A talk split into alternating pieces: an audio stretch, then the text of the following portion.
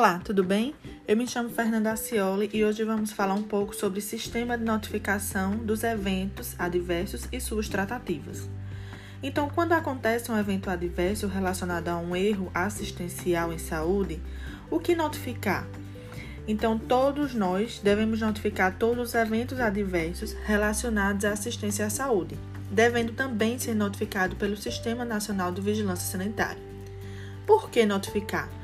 Quando se notifica um evento adverso, é promovida a investigação através dos dados fornecidos com o intuito de melhorar a fragilidade dos processos que induziu ao erro.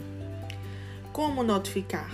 O núcleo de segurança do paciente possui formulários escritos ou virtuais dentro de cada serviço de saúde que permitem as notificações diárias de algum evento adverso, sejam eles com sequelas reversíveis, irreversíveis ou até mesmo a morte o Núcleo de Segurança do Paciente repassa as notificações ao, ao Sistema Nacional de Vigilância Sanitária.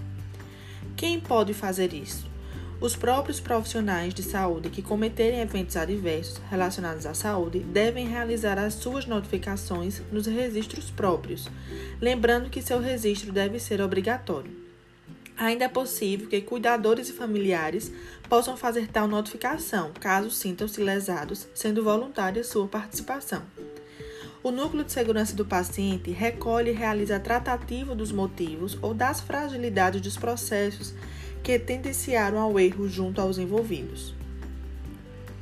A cultura de segurança do paciente, uma questão de todos.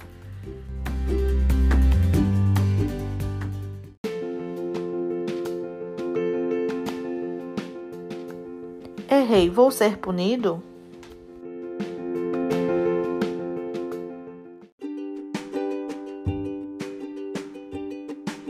Pensando aí: o que vai acontecer com um profissional de saúde que errou e notificou o seu próprio erro?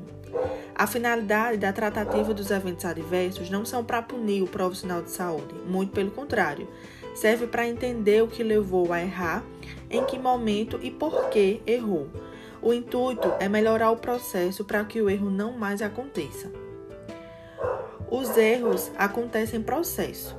James Hanson é um psicólogo cognitivo que estudou o comportamento e os erros de processo, expressando em uma gravura de queijo suíço para representar a fragilidade dos processos assistenciais em saúde que levam ao erro.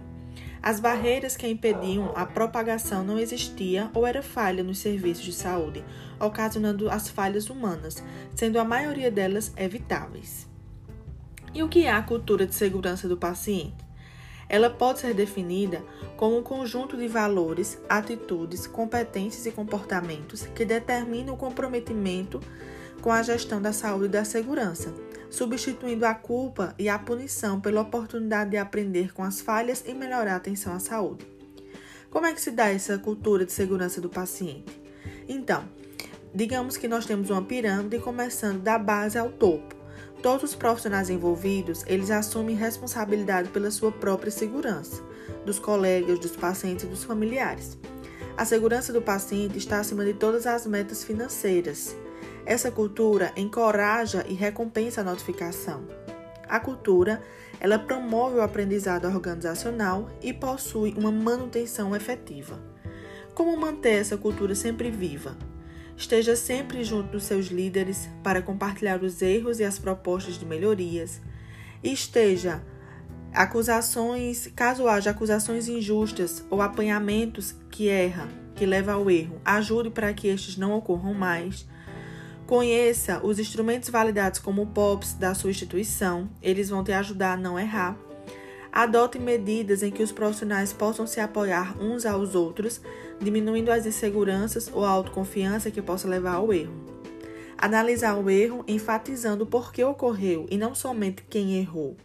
Ajude a tratar o erro e apoie quem estava envolvido nesse incidente.